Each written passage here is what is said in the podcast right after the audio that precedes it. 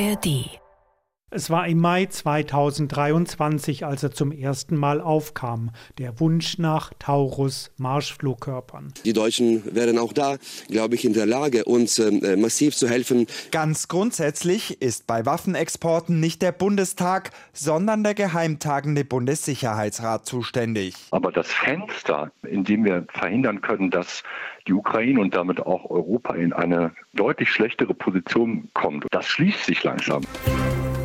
News Junkies. Verstehen, was uns bewegt.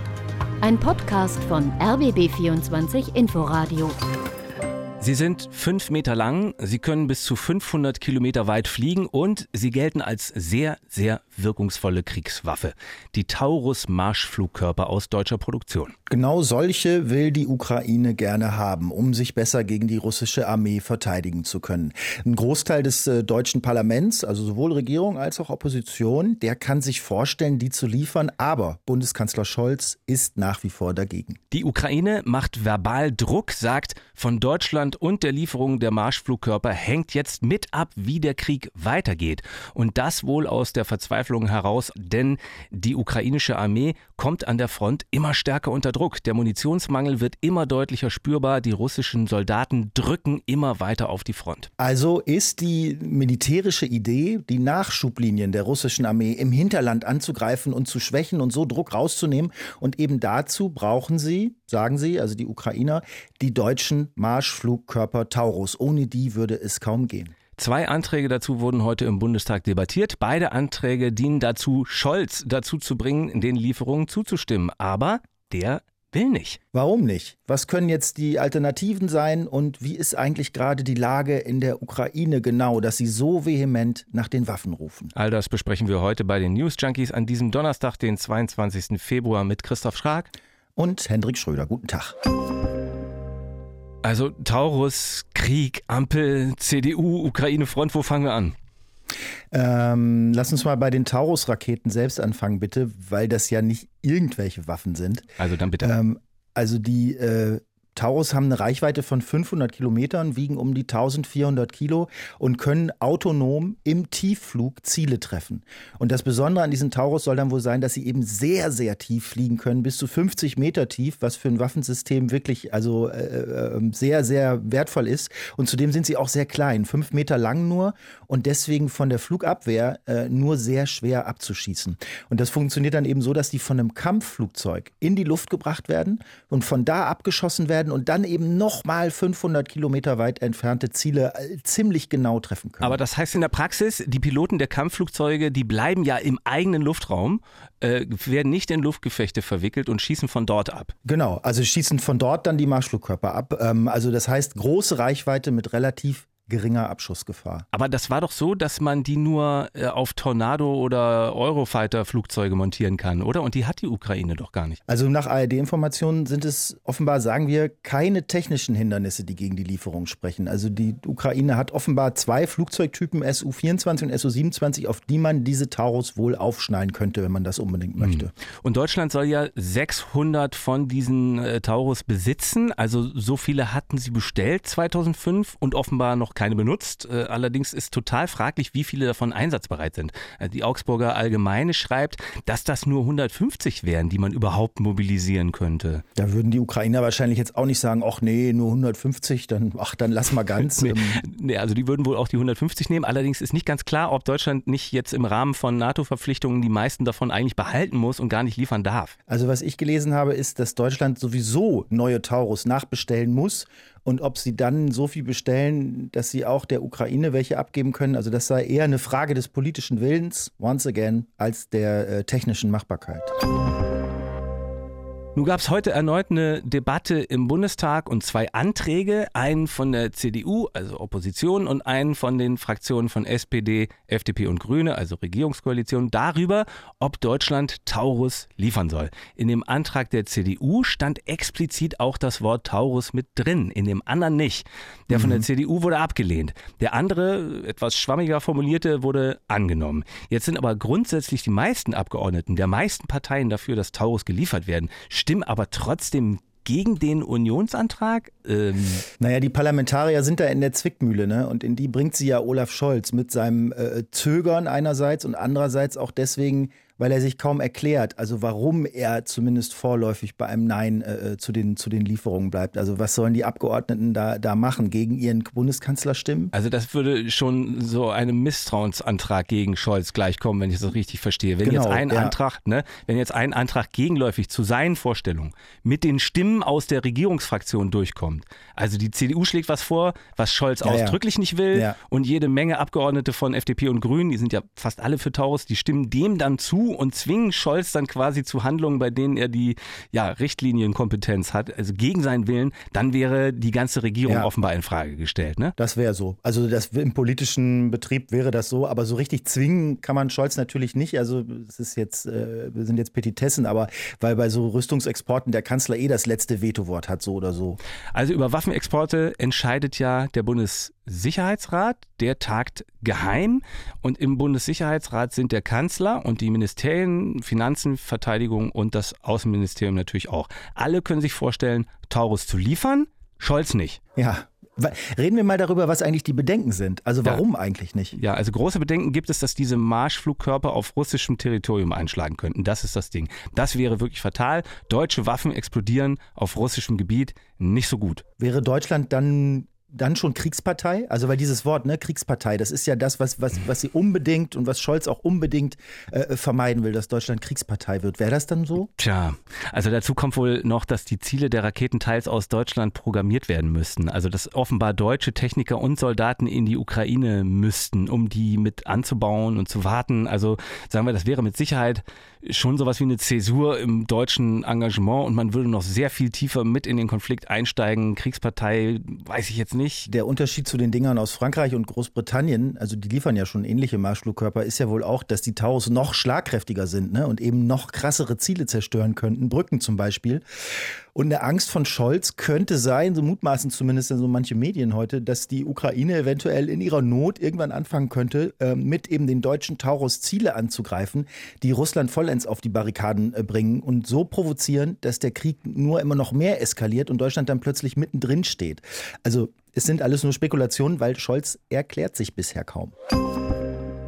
Nochmal zu diesem Antrag der Ampelfraktion, also der jetzt heute angenommen wurde. Darin heißt es ja, wir fordern die Lieferung von Jetzt kommt's zusätzlich erforderlichen weitreichenden Waffensystemen, um völkerrechtskonforme gezielte Angriffe auf strategisch relevante Ziele im rückwärtigen Bereich des russischen Aggressors zu ermöglichen. So, Zitat Ende. Ja. Und wenn man das jetzt auseinander ziseliert, dann können damit offenbar wirklich nur Taurus-Raketen gemeint sein. Andere Waffen hat Deutschland offenbar nicht, die sowas können, außer äh, direkt Kampfflugzeuge, aber die würden reihenweise abgeschossen. Das wäre komplett sinnlos. Ja, also Taurus meinen, ohne Taurus zu sagen. Das so, ist es doch. So sieht es aus. Also allerdings wurde Pistorius, also jetzt äh, Boris Pistorius, der Verteidigungsminister, der wurde heute bei der Debatte befragt, ob er jetzt wisse, ob mit dieser Formulierung auch Taurus-Systeme gemeint seien. Und er meinte, das wisse er nicht. Es ist auch ein Theater manchmal, oder? naja, es kann schon aber auch sein, dass das mit Absicht genauso formuliert wurde, nicht nur um Scholz ein bisschen mehr Spielraum und Zeit zu geben und weil man dann das, das, das eben irgendwie auf diplomatischem Parkett so macht, sondern auch, weil es vielleicht noch zwei andere ganz konkrete Möglichkeiten gibt, die Scholz prüfen könnte. Zwei andere Möglichkeiten? Ja, es, ja also die NZZ, die Neue Zürcher Zeitung hat das geschrieben, die, die sind da wirklich manchmal ganz gut in, in so Analyse von internationalen Zusammenhängen. Äh, die meinten erstens, könnte Deutschland Systeme von den Amis kaufen, und zwar Artillerieraketen, die 300 Kilometer weit fliegen, die kaufen die von den USA. Die sind nicht ganz so zerstörerisch wie die Taurus und die schenken sie dann äh, den Ukrainern. Das wäre eine Möglichkeit. Oder sie könnten mit England und Frankreich tauschen. Also Deutschland liefert denen Taurus-Raketen und im Gegenzug, im Gegenzug bekommt Deutschland die Storm Shadow Marschflugkörper und schickt diese dann in die Ukraine. Dann wäre der Ukraine geholfen, aber deutsche Waffen, Know-how oder Personal wären nicht involviert. Also, das ukrainische Militär sagt jedenfalls, sie brauchen diese Waffen dringend. Und wenn man dieser Tage auf die Lage im Krieg schaut, dann sieht es wirklich dramatisch aus für das Land. Das ist jetzt also eine wichtige Entscheidung. Ich meine, vor zwei Jahren ist Russland einmarschiert und das Land ist jetzt eigentlich genau wie damals wieder sehr in die Defensive geraten. Obwohl ja die Frühjahrsoffensive eigentlich so vielversprechend begonnen hatte. Also wenn du dich erinnerst, im letzten mhm. Jahr, als das ukrainische Militär in den Angriff übergegangen ist, da haben sie etliche Stellungen zurückerobert und, und also wir haben den, die Bilder gesehen von zerstörten Dörfern und da gab es auf einmal große Bereiche, wo wieder die ukrainische äh, Flagge geweht Aber hat. Ne? Die Bewegung ging am Ende dann nicht sehr weit. Also 17 Kilometer sind sie vorgedrungen. Seit Herbst ist das Ganze gestoppt und die Offensive gilt seitdem als gescheitert. Und jetzt dringt wiederum äh, das russische Militär wieder äh, ganz stark an die Front im Osten und Süden. Es sind weiter fast 20 Prozent der Ukraine von Russland besetzt, von Kupiansk, das ist im Osten, nördlichen Osten, bis runter in den Süden. Und Präsident Zelensky selbst hat vor ein paar Tagen in seiner Videobotschaft ähm, betont, wie schwierig die Lage an der Front mhm. ist, wo, wie er sagt, die russischen Truppen ein Maximum an Reserven konzentriert haben.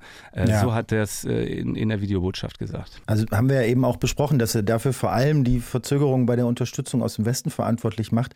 Aber er hat ja auch äh, vor zwei Wochen den Oberbefehlshaber ausgetauscht. Also es gibt nicht nur Nachschubprobleme, sondern es gibt auch Führungsprobleme. Der alte Saluschny war beliebt, beliebter sogar als Präsident Zelensky. Ähm, aber die beiden haben einander offenbar nicht mehr vertraut. Zumindest der eine dem anderen nicht mehr. Und der neue Oberbefehlshaber Sirski, der ist nicht um und unumstritten. Also manche in der Armee halten den für rücksichtslos und sagen, der verheizt jetzt unsere Soldaten. Das ist schon so die Lage in der Ukraine. Also ähm, lass uns mal einmal äh, an die Front schauen sozusagen, oder? Ja, wie, wie, ja also hm? die letzte schlechte Nachricht für die Ukraine ist ganz aktuell, äh, die war, dass sie die Stadt äh, Adivka bei Donetsk an die russische Armee verloren haben. Dabei hat es wohl auch einen chaotischen Rückzug der ukrainischen Armee gegeben. Es könnten also bis zu, schätzt man, äh, 1000 Verwundete zurückgeblieben sein und damit jetzt auch in russischer Gefangenschaft. Ja. Manche sagen jetzt, die Stadt wurde zu spät aufgegeben, deswegen das Chaos beim Rückzug. Andere wiederum äh, äh, betonen, nee, nee, das war gut geplant, aber die russische Überlegenheit, die war viel zu, viel zu groß. Also ein General mhm. sprach da von einem Granatenvorsprung von 10 zu 1. Ja, äh, ja. Große Geländeverluste gab es ansonsten an der Front noch nicht, aber der Druck ist wohl immens. Ja, ja, so habe ich das auch gelesen. Also zum Beispiel die Einschätzung hier von Generalmajor äh, Christian Freuding, der die Ukraine-Hilfe koordiniert, der hat der, der DPA gesagt, also der Nachrichtenagentur, die russische Armee, die, die bestimme eigentlich derzeit das Kampfgeschehen.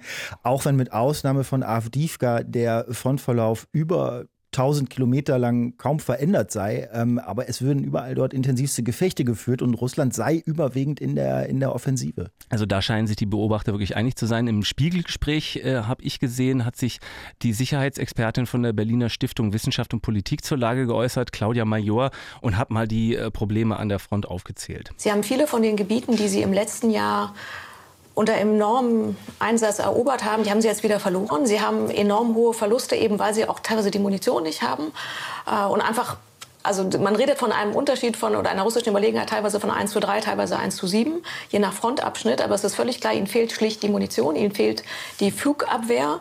Ähm, das heißt, sie sind dem auch relativ schutzlos ausgeliefert, plus die Personalprobleme. So, und dazu hat Russland die Luftangriffe im ganzen Land in der Ukraine verschärft. Äh, ein Strategiewechsel hat das der britische Militärgeheimdienst genannt. Am Jahresanfang haben die in der Analyse festgestellt, dass die russischen Langstreckenangriffe stark zugenommen haben. Da haben sie in der Vergangenheit viele Luftboden-Marschflugkörper Flugkörper wohl angehäuft und ballistische Raketen und die jetzt intensiv eingesetzt, vor allem wohl gegen die Rüstungsindustrie der Ukraine. Mhm. Letzten Winter haben die Russen doch vor allem Kraftwerke beschossen, also haben die, haben die Energieversorgung angegriffen, oder? Um so die, die Moral in der Gesellschaft kaputt zu ja, machen. jetzt ist aber dem äh, russischen Militär inzwischen klar, das wird ein langer Krieg und da halten sie es offenbar für effektiver, die Rüstung der Ukraine zu beschädigen. Und es scheint ja zu klappen, denn genau daran, am Nachschub, da hapert es ja jetzt beim ukrainischen Militär. Also alle sagen es, äh, die Lage ist ernst in der Ukraine. Gleichzeitig muss man sehen, bröckelt jetzt die internationale Unterstützung weg, weil äh, ich meine, dass jetzt in mhm. Deutschland gezögert wird und das ein ewiges Hin und Her ist auf dem diplomatischen Parkett bei Waffenlieferungen, das ist ja nichts Neues, muss man sagen. Mhm. Also daran musste sich die Ukraine ja schon gewöhnen, aber dass jetzt auch die US-Amerikaner, die bisher echt viel geleistet haben, mehr als 40 Milliarden Dollar seit Kriegsbeginn, dass die jetzt auch blockieren, das ist ein großes Problem für die Ukraine in der jetzigen Situation. Ja, Also da ist ja eigentlich ein neues milliardenschweres Hilfspaket äh, beschlossen, um die 60 Milliarden Dollar. Also noch mal mehr als bisher. Das ist vom Senat, also in den Vereinigten Staaten schon beschlossen. Ähm, aber es geht jetzt ins Repräsentantenhaus zur Abstimmung und das wird von den Republikanern geleitet. Und die zögern jetzt aus innenpolitischen Gründen diese Abstimmung raus. Da kommt absehbar keine Entscheidung. Also zumindest nicht bis Mitte März, da geht man von aus. Also man kann wirklich sagen, da wird nicht nur bei uns auch da Innenpolitik gemacht auf Kosten der Ukraine-Hilfe bleibt die EU. Äh, von da kommt zwar Hilfe, aber das EU-Paket ist vergleichsweise klein. 12 Milliarden im Jahr auf vier Jahre verteilt. Und da geht es um Stützung des Staatshaushalts in der Ukraine, nicht um Militärhilfe. Und im Staatshaushalt der Ukraine, da klafft jetzt schon ein Loch von 120 Milliarden. Also da sind die 12 äh, Milliarden nicht nichts, aber auch nicht viel mehr als das. Also es ächzt ja nicht nur an der Front äh, in der Ukraine. Der Korrespondent der ARD in Kiew, äh, Vassili Golod, hat äh, auch jetzt zum Jahrestag des Einmarsches von der Stimmung im Land berichtet. Ähm, kann man Beiträge von ihm hören überall und er beschreibt da die vergangenen zwei Jahre für die Menschen einerseits ja so als zermürbend, aber auch, dass die Menschen weiter fürs Kämpfen sind. Nur berichtet er halt auch, es gibt ein immer stärkeres Ungleichgewicht, wer eigentlich die Hauptlast trägt in diesem Kampf, weißt du? Also, weil die Armee braucht dringend neue Leute. Die kämpfen seit mehr als 700 Tagen und der ehemalige Oberbefehlshaber äh, wollte ja 500.000 neue Leute einziehen. Das hat Zelensky nicht durchs Parlament gekommen. Und jetzt ist es so, während die einen seit Anfang an kämpfen umgehen andere diese Einberufung. Und äh, das stößt manchem Land immer mehr auf. Da gibt es jetzt Forderungen, die Einberufung gerechter zu machen, äh, damit das Land nicht zunehmend gespalten wird. Also auch das sind Unruhen, die es da gibt also Es sind wirklich viele Facetten, die dieser Krieg ja inzwischen hat, weit mehr als nur, was an der Front passiert. Aber die Situation da ist natürlich entscheidend und momentan für die Ukraine einfach nicht Gut. Eine letzte Einschätzung vielleicht noch. Ähm, der Verteidigungsexperte Christian Mölling von der Deutschen Gesellschaft für Auswärtige Politik, der hat im Deutschlandfunk daran erinnert, dass von dem Kriegsverlauf in der Ukraine auch die geopolitische Situation der EU abhängt. Und er sagt, die Zeit, das Ruder wieder rumzureißen, die wird knapp. Aber das Fenster, in, der, in dem wir verhindern können, dass die Ukraine und damit auch Europa in eine strategisch deutlich schlechtere Position äh, kommt. Und da geht es eben nicht um den Verlust eines, äh, eines Dorfes wie Advika. Ähm, das schließt sich langsam. Und auf der Münchner Sicherheitskonferenz äh, hat man die Gelegenheit, mit einigen Leuten zu sprechen. Und ähm, da hieß es, wir haben noch sechs Monate, ähm, um tatsächlich eine solche völlig neue Situation, in der wir deutlich schlechtere Wahlmöglichkeiten haben, zu verhindern. Das war's von den News Junkies für heute, aber ihr könnt im Thema bleiben, wenn ihr einfach jetzt zu den Kolleginnen und Kollegen vom Podcast in Polen weiterklickt. Da ist heute am Donnerstag äh, nämlich eine neue Folge erschienen, in der es darum geht, wie sich Polen unter Donald Tusk eine neue europäische Rolle in Fragen der Verteidigungsfähigkeit erobert. Das Argument von Tusk ist, äh, Polen ist NATO-Außengrenze, die USA kein verlässlicher Verbündeter mehr, die EU muss militärisch stark werden und Polen soll dabei eine tragende Rolle spielen. Der Podcast heißt In Polen, kommt alle zwei Wochen und liegt unter anderem in der ARD Audiothek. Wir morgen auch wieder. Bis dahin, danke fürs Zuhören, sagen Schrag und Schröder. Tschüss. Tschüss. News Junkies. Verstehen, was uns bewegt. Ein Podcast von RBB24 Inforadio. Wir lieben das Warum.